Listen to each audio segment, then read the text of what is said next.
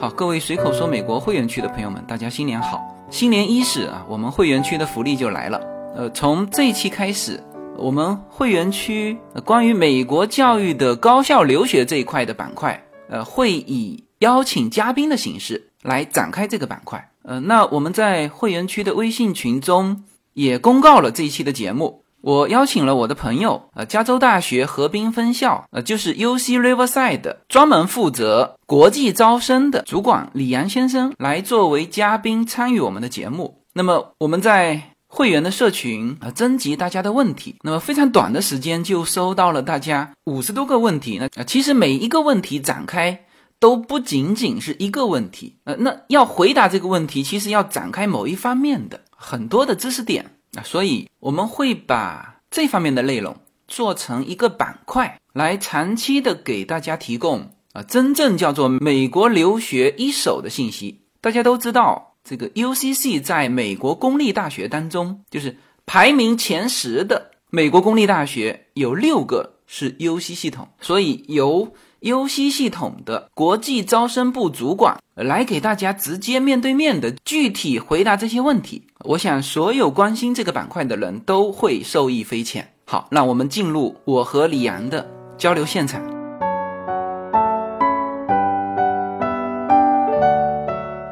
好，那今天呢是我们呃新年啊呃第一期的我们的把嘉宾请来的一个节目。那我一直以来就很想聊这个关于留学的话题，那这个也是我们群内社群内最关心的话题。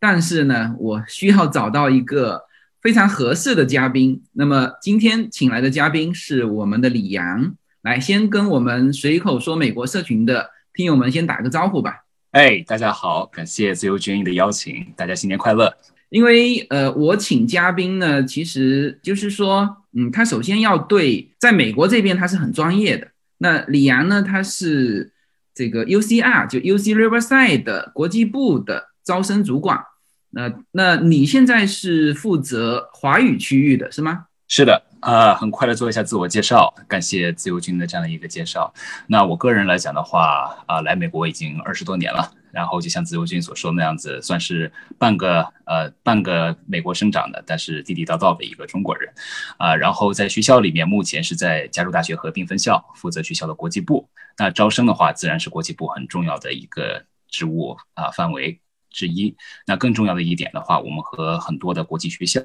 然后包括中国的一些高级院校，还有高中学校，还有很多的一些机构产生了科这样的这样的一些合作关系，这都也是国际部的职能之一。包括一些国际呃国际的科研呐，啊国际上的一些培训呀，政府的培训呀，企业的培训，其实也都是国际部在做的一些长期工作。嗯，呃，那你这个国际部现在有多少的同事啊？这个 UDR 这这一块，这个还真不少。呃，因为呃，在我们整个部门来讲的话。呃，在疫情以前，我们的这个全职的行政员工已经超过了一百四十多位。那我们的教职员工在这一个部门来讲的话，也有差不多八百位之多。当然了，教职员工很多是半职的，很多是这种合约制的，所以说这个并非是全职的教教师。所以说，呃，很多的同事都是用来服务于国际学生。这也是为什么很多国际学生，呃，在过往来讲，来到 UCR 可以得到很好的这样的一个学习的环境还有支持。嗯，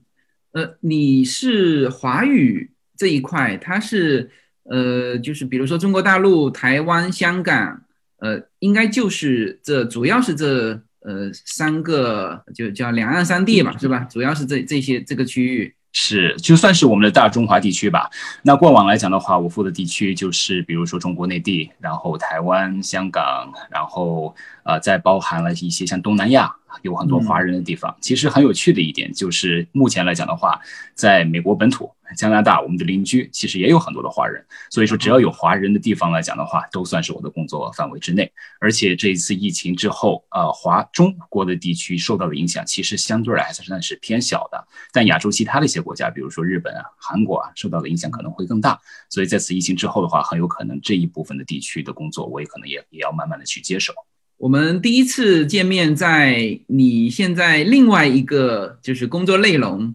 呃，好像是在呃这边是 UC 系统的准备建高中部是吧？呃，其实 U C Riverside 传统上来讲的话，就有我们自己的一个呃姐妹校，就是在大学附近的。但是由于过去这几年来讲的话，呃，这个国际学生越来越低龄化，小留小留学生从中国来的越来越多，有更多的中国学生希望可以能够到美国去求呃求读，所以说我们也开始开放了各种各样的一些适合于高中学生读的一些课程。加上我们也了解今年疫情的原因，促进了。啊，美国整个高中教育还有大学录取的这样的一个进步，那美国传统的像 SAT 啊。这样的一些考试，标化性的考试都已经渐渐被取消。那 U C 系统的话，也开始慢慢的着手于高中课程的这样的一些研发，希望可以把更多更好的这种高中教育，可以传到呃，不论是美国本土的高中里面去，或者是海外的我们的一些合作的国际学校里面去。所以说，这也是接下来加州大学啊合并分校，希望能够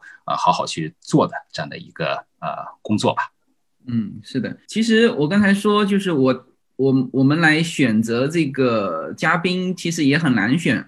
什么呢？一要有专业性，第二呢，就是还要和这个我们的华语这个社群啊，就是这个华语世界还互相之间有来往。然后呢，就是你讲解的时候，我们要听得懂，是吧？就是你其实是一代半移民，就是你是十四岁就到美国了。可以这么说，我还记得第一次跟你见面的时候，你说我的中文很好，我愣了一下，因为我觉得这是我的母语啊，不可能会忘得掉啊。呃，不仅仅是说这个呃说话口音啊，各个方面啊，关键是就是你呃之前的你在这个国际部是呃多少年了？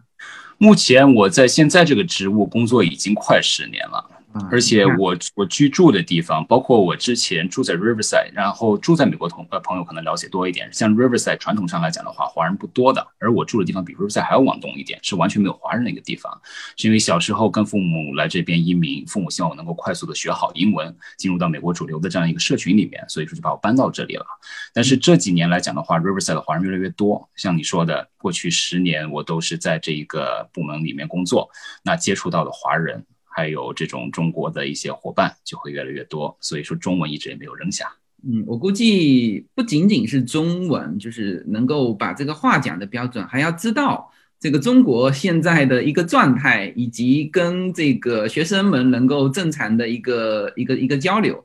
呃，你这两岸三地你常去吗？你更多的会去哪里呢？呃，中国出差以往来讲的话很多啊，在这份工作里面来讲的话，以往来讲，以前一年大概有三回到五回的需要到中国长期出差的这样的一些经历。当然了，除了出差之外的话，也是感谢像个呃像呃自由军，比如说每一天这样的一些节目我们在听，那就算是我们不用回到中国，其实对中国啊或者两岸之间的很多的一些信息，其实了解的也是很多的。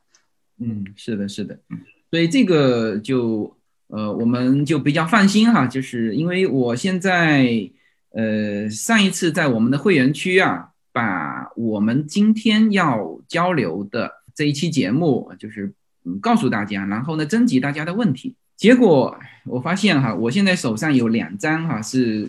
两次汇总，这个总共大概有不同的人啊提了五十几个问题，其实五十几个问题，你看这个，呃，很多一个问题里面套了三个问题。啊，然后我本来是想把稍微归纳一下，就是说，比如说，呃，我们这一次，因为我们一次的时间也差不多就一个半小时，那当然就是分成节目的时间，我可能还会再做剪裁，但是一次时间，我本来是想把它稍微的归纳一下，后来发现，呃，我们其实针对留学的问题，其实都非常非常的个性化，呃，它很难，呃，就是也许某一些问题呢，就是。别人也有啊，但是就目前我拿到的这些问题，就是很难把它分门别类。如果把它分门别类，又是一项非常繁重的一个工作。所以我觉得今天就以一个呃聊天的形式，嗯，来和李阳来呃聊一下我们现在听友比较关注的一些一些事情啊，也可以说是问题啊。那首先呢，就是我看大家就比较着急的有。提出来的就是现在这个疫情啊，对于这个美国大学现在的一个师资和教学质量的一个影响，比如说线上线下这些，当然有些可能，嗯，你也不好去，呃完全能够明确哈，这个比如说什么时候能够返回学校啊这些话题，就是这个问题你是怎么看？就是疫情对，比如说对你 Riverside 的一个师资的影响，或者是教学的一个影响，然后包括现在线上线下的这呃差别，呃这个能不能聊一下？好的，没问题。呃，那首先感谢这位听众的这样的一个来信。然后在回答问题之前的话，我很快的做一个声明。那首先，我现在依然还是在加州大学河滨就职的。但今天的分享的话，是感谢呃自由军的邀请，然后来这边与大家分享一下个人的一些意见，还有这样的一些经验。因为毕竟我在大学里面工作，并不是每一个呃细节的这样的一个专家，所以说很多的这些信息，今天回馈给大家的话，都是源于自己的多年的工作的一些个人经验，还有个人的一些意见。所以说，并不代表官方的这样的一个回答。那大家之后有任何问题的话，也都欢迎向自由军这边继续反馈。也希望未来有长期的机会，可以为大家进行这样的一个解答与服务。那回到刚刚自由军这样的这样的一个问题来说的话，就是现在疫情之下，很多的家长其实都会在开始在乎自己小孩子现在在进行线上教育。那对于加州大学这样的一个百年名校来说的话，呃，从师资教育方面上，或者从教学质量上，会不会受到一定的影响？那根据我个人来看的话，首先加州大学。这是一所百年名校，在美国公立系统里面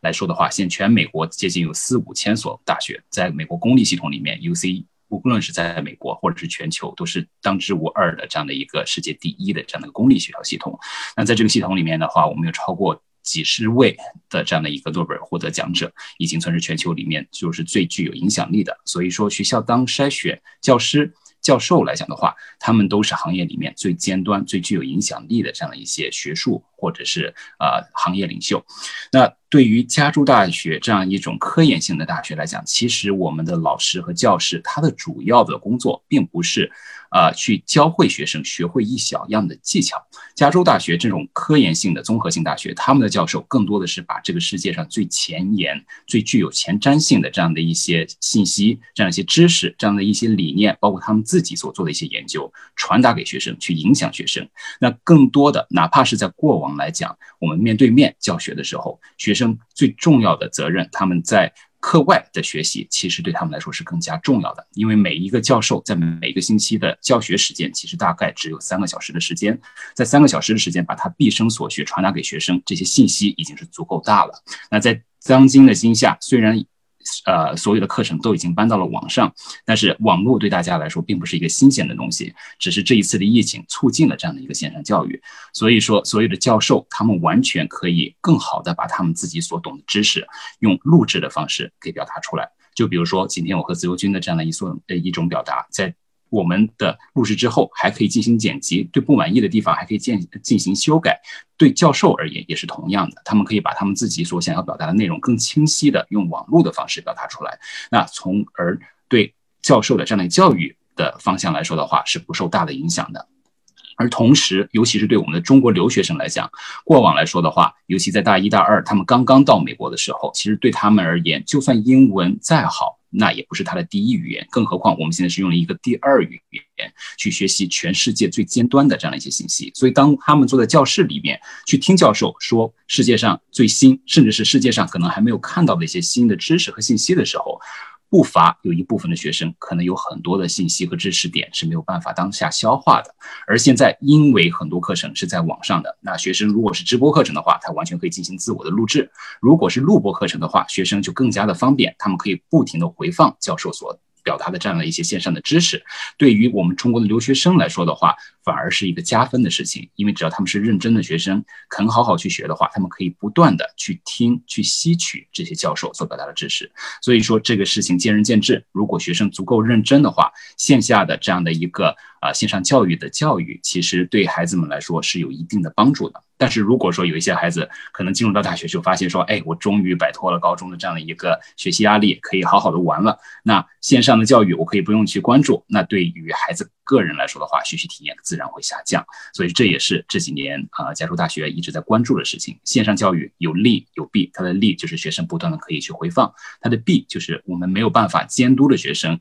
让学生自己去学习。当然，在过往而言，加州大学能够进入到这样名牌大学的学生，学生是不缺乏自。自己学习的这样的一种动力的，那缺乏自己学习动力的学生的话，其实也并非适合加州大学的学生。但是中国毕竟很多地方的学生他是应试教育，所以很多时候学生并没有这种学习的自主性。那针对于这种情况的话，其实像加州大学合并在呃过去的几个月里面，也和中国的很多名校产生了这样的一个深度的合作，把我们的课堂搬到了这样的中国的合作院校里面去。因为现在在疫情的情况下，很多的留学生他们没有办法进入到美国。然后家长又不太满意他们在家里面上网学习的这样的一个状态，所以我们就把我们这些好的教授的这样的一些录播和直播课程搬到了中国的名牌大学里面去，比如说像呃华师大呀。或者是一些其他我们正在落地的一些呃中国一流的这样的一些九八五的大学里面去，那这样子在这样的一些线下的课程里面，他们一边可以听取美国这边教授的这样的一个上课与讲解，同时还有我们合作大学这些名师的这样的一个呃线下的讲解。那学生不懂的这样的一些体验点的话，也可以在中国得到更好的这样的一个呃支持。那学生不但解决了这种线上。学习的这样的一些啊没有办法集中精力，或者是没有这种学习环境的这种苦恼，同时还加分的让他们得到了中国这些名师对同样的这样的一个话题的这样的一个诠释，还有这样一个讲解，用他们所熟悉的语言去了解这样的知识，让增加他们这样的一个啊没有办法出国留学的这样的一个留学体验。所以说，嗯。这个影响肯定会有，但是只要学校把工作做好的话，我相信对学生的教育质量来说的话，这个质量一定是可以有保障的。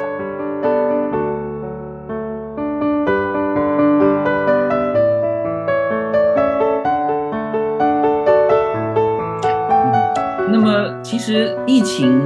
是全球性的，各个大学其实面临的情况都是一样，目前处于这种阶段，但是。嗯，很多人还是会提出这个问题，就是比如说已经回国的留学生什么时候还能够返校？这个问题我不知道你这边有没有大致的一个猜测或者是一些感觉？你看哈，就是因为特别多的问题提出这个，呃，包括呃也是就是他有的学生是高中十年级暑假啊回国，那么暑假结束之后还能不能够顺利返美？这种问题很多。你你怎么看这个？是呃，就像自由军所说的这样子，现在这个疫情是一个全球性的问题，不仅仅是美国这一方面，其实我们祖国是做的最好的，在疫情发生的情况下，第一时间就得到了控制。所以说，现在中国的学生还有这样的一个福利，可以回到教室里面去上课。但是在多数的西方国家，尤其是过往而言，我们中国留学生比较倾向的一些国家，比如说美国，比如说英国，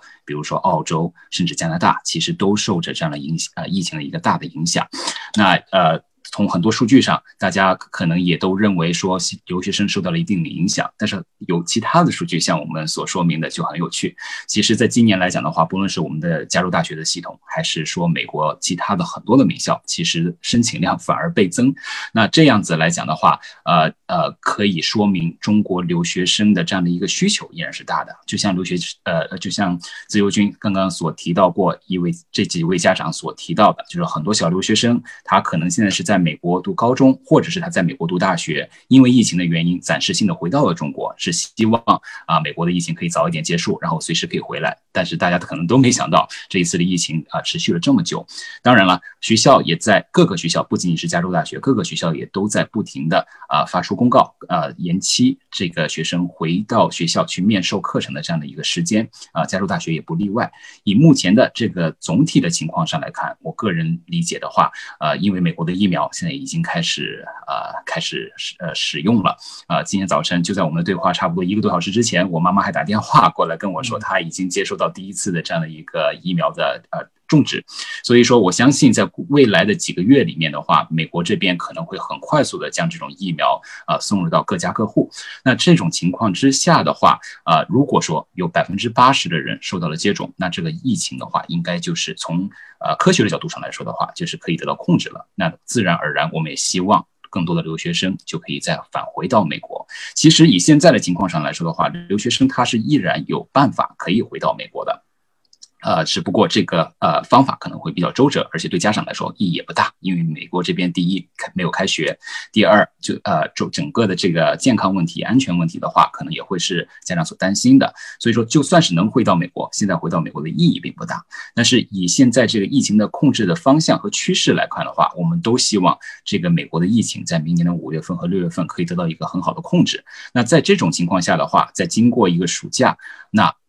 确保了美国的安全性。没有大的问题的话，我们是希望在明年的九月份，也就是秋季入学，可以正式的开始打开校门，然后让更多的留学生回归到美国，然后回归到正常的这样子的他们的一个呃留学的体验。因为就像很多呃我们中国古话说说的好嘛，就是读万卷书不如行万里路。选择留学不仅仅是找了一个好的名牌大学，得到好的知识，更重要的一点是去看一看啊其他国家。啊，一些发达国家周边的这样的一个环境，还有周边的这样的一些人，这些互动，还有周边的环境与资源，都是留学生所注重的。所以说，我们也都是希望可以更早的啊，提供一个安全，然后呃好的一个学习环境给留学生，让他们早日回归。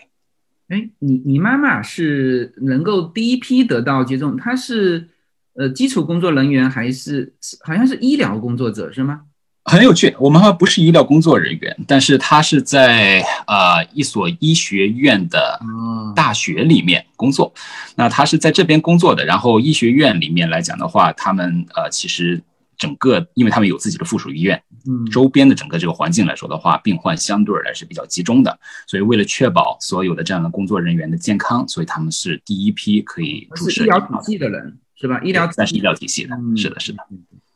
呃，所以你刚才聊的也回答了另外一个问题，就是二零二一年秋季美国开放校园，他很关心的就是重启常规线下的这个呃课程的可能性有多大？那按照刚才呃聊的，就是其实我我们也有这个判断，就是大概像正常我们这种人打疫苗，大概是要到要到暑假，就七月份之后。所以暑假过后，那到九月份，那这个应该可能性还是比较大的哈。是，尤其是加州大学，我们是季度制的学期，所以说我们通常来讲的话，都是在九月下。呃，下旬的时候才进行开学，也就是说，如果说大量的人可以在那个时候接种了疫苗的话，那九月下半呃下旬的时候的话，呃，这个安全性可能就会变得更大一些了。而且，就像我刚刚所提到过的，加州大学合并现在也已经把我们的课程部分的搬到了中国地区，就算是学生受到了一定的影响，没有办法第一时间的回到美国，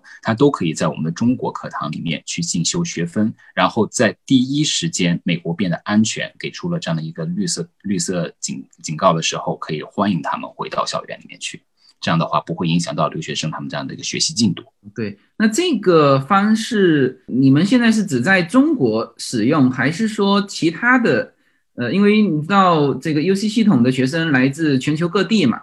那其他的地区啊，比如说欧洲，比如说这个其他的地区。他们能够像中国这样能够集中在学校里面吗？可能还做不到哈。目前来讲的话，就是咱们中国呃的优势了。目前第一个这样的海外课堂，我们所设立的就是在中国上海。那其他的国家目前还没有开始实行起来，几个原因。第一个最重要的原因，就是因为它的体量。没有中国的这么大，中国留学生目前还是呃最集中的。另外一点的原因，也是因为其他的一些西方国家对线上教育其实接受程度已经非常高了，线上教育对他们来说并不陌生。在有疫情之前，很多的学生就已经接受过线上教育，所以说现在他们直接自己在家里面进行线上的学习，体验上没有大的问题。所以说这也是为什么很多其他的西方国家对这样子的一种呃线下的这种混合式教育的话，需求并没有像中国这么大。而对中国而言的话，留学生的啊，这个体量是非常非常大的。我们在上海现在做了第一个课堂，然后在三月份应该就开始正式的呃欢迎学生进入学校。如果说一切都顺利的话，甚至有可能性我们会在中国其他的地区设立第二个、第三个、第四个这样的一些课堂，希望也可以服务到各地区、中国各地区的这样的一些留学生。因为就像您刚刚所说的，呃，中国留学生进入到 UC 的体系里面是非常庞大的这样的一个数字，所以我们也希望可以让更多的学生可以在没有办法回到美国课堂的情况下，依然能够体验到这样的一个大学的这样的一个环境。因为大学对我们每一个人的人生来说的话，都是很关键的。学习是一部分，但是周边的学习氛围，还有这样的一些朋友的这样的一些呃社会关系，对他们来说也是很重要的一点。对，呃，我看到这个问题啊，他这个问题呢，其实嗯讲了两个方面啊，一个就是你刚才说到的，你说另外一个数据也证明，就是其实美国大学的申请也还是非常热的。那他是。这个听友提到的问题，他说看到一某三分地今天的推文，说今年美国大学本科哈，他括号本科申请爆满，呃，这个是一个呃什么样的状态？你大概能不能跟我们说一下？比如说 UC 系统的今年的这个招生情况？是在我记忆中没有错的话，我们 UC 今年的系统。首先，第一点就是在我们的截止日申请截止日的前一天晚上，啊，不出意外的，我们的系统又宕机了。基本上每一年到最后的时候，呃，我们的服务器都会被申请生这样的一个人流所挤到啊挂机。那今年又发生了。那同时来讲的话，如果我记得没错的话，今年整个 UC 系统的申请量从呃呃增加了百分之二十。所以说，呃，尤其中国的留学生这样的一个热度也依然不减。我个人的认为，主要是两大方面。一方面来讲的话，就是国际留学这一块长期的这样的一个热度，从中国来的留学生越来越多，家长对这方面的呃需求越来越高。同时，中国的呃。政策对这方面支持也是非常高的，所以说刺激了留学生的这样的一个增加。那就算是今年有疫情的一个原因，我们要了解到的是，很多能够来美国名校读本科的学生，他不是一天的这样的一个决定，他是一个长时间的一个准备。因为传统上来讲，进入到加州大学这样的名校的话，学生需要准备托福最基本的，然后还有像美国的 SAT，包括学生整个高中四年的课程的规划都是很细致的一门学问。也就是说，能够进入到加州大学本科。读书的很多学生的话，他至少是一个三年的这样的一个准备时间。那在这样的一个三年的准备时间上来讲的话，很多的学生就选择了进入到中国的国际学校里面去。那据我了解，中国的多数国际学校的学生，他们是很难有机会参加高考的这样的一种方法。也就是说，当他们今年如果说面临着毕业的情况下，他们没有办法参加中国的高考，原本就是奔着美国的名校去的，他们没有其他选择，依然还是要。到美国这边来进行留学，也就是说，对美国来呃美国的大学来讲来说的话，中国的留学生储备至少还有三年，因为这些在国际学校里面读书的学生，他势必是要申请国外留学的，所以说这也是留学生申请热度不减的另一个原因。那还有一点。就是很多的家长，包括很多的机构，现在所认为，就是因为疫情的原因，美国受到了影响，教育界自然也会受到一定的影响。那对于留学生来说的话，大家的心理想法都是觉得说可能会在减少。那大家就觉得说，如果我今年申请，是不是被录取的可能性就比较大？那很多的大学是否就会有一些新的宽松政策？确实，今年很多的美国名校。都有了非常好的宽松政策，那他也就迎接到了更多的这样的一些留学生的这样一申请。就像我们刚刚提到过的，传统上来讲，你要申请 UC 系统或者申请美国的藤校，像哈佛这一类的名校，你都是一定要考这个美国的标化考试 SAT 或 ACT 的。那今年来讲的话，所有的名校都取消了这一点。那也就是说，传统的一些读普高的这样的一些家庭，啊，他们的孩子。自然而然也可以有机会去申请这样的美国的名校，就算他们没有提前做上三年的准备，所以说又增加了另外一部分的人群。因为我们都知道中国的高考是非常难的一个考试，在每一年的高考结束之后的话，部分的学生可能对自己的这个录取方向不太的满意，尤其是对于今年的，呃，也就是二零二零年去年的这一批毕业的。中国高中生来说的话，因为他们也受到了这个疫情的影响，所以很多学生可能发挥失常。当他们没有办法被第一志愿的中国大学所录取的时候，很多这样的留学生就会选择。申请美国留学，而今年的美国留学，因为加州大学还有像这些名校都做出了很多的这样的一些宽松政策，所以很多普高毕业的学生报名的这种踊跃性也在增加。所以说，这可能就是为什么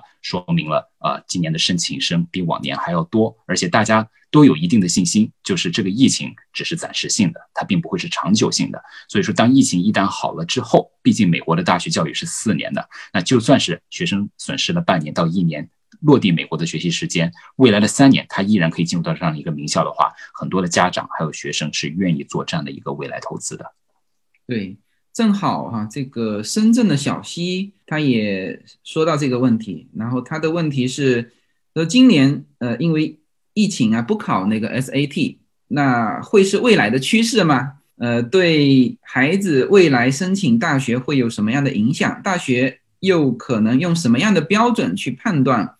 这个学生的成绩？是，这是一个问题。嗯，这是一个非常好的问题，因为长时间来讲，不仅仅是现在疫情下，呃，像这个标化的考试 SAT。啊，还美国还有另外一个考试叫 ACT，这些标化考试对美国大学来说的话，真的是又爱又恨的一件事情，因为我们需要去衡量一个学生的呃能力、学习能力，那之所以我们也需要来参考学生很多这样的一些课外的成绩，比如说 SAT 和 ACT 的考试，但是在美国的教育来说的话，我们又不希望用固有的这种思想，以标化成绩的方式来判断一个学生的好与坏，来判断他是否有能力进入到这样的一个名校，所以说在过往很长的一段时间，加州大学其实。都在呃希望着、期待着一种改革，来用更好的方式来衡量呃留学生或者是本地生这样的一个申请，看看怎样能够更好的进入到美国大学系统里面去。而此次的疫情刚刚好只是促进了这件事情的发生，所以说在在疫情刚刚发生没有多久之后的话，UC 系统还有藤校的几所名校都把呃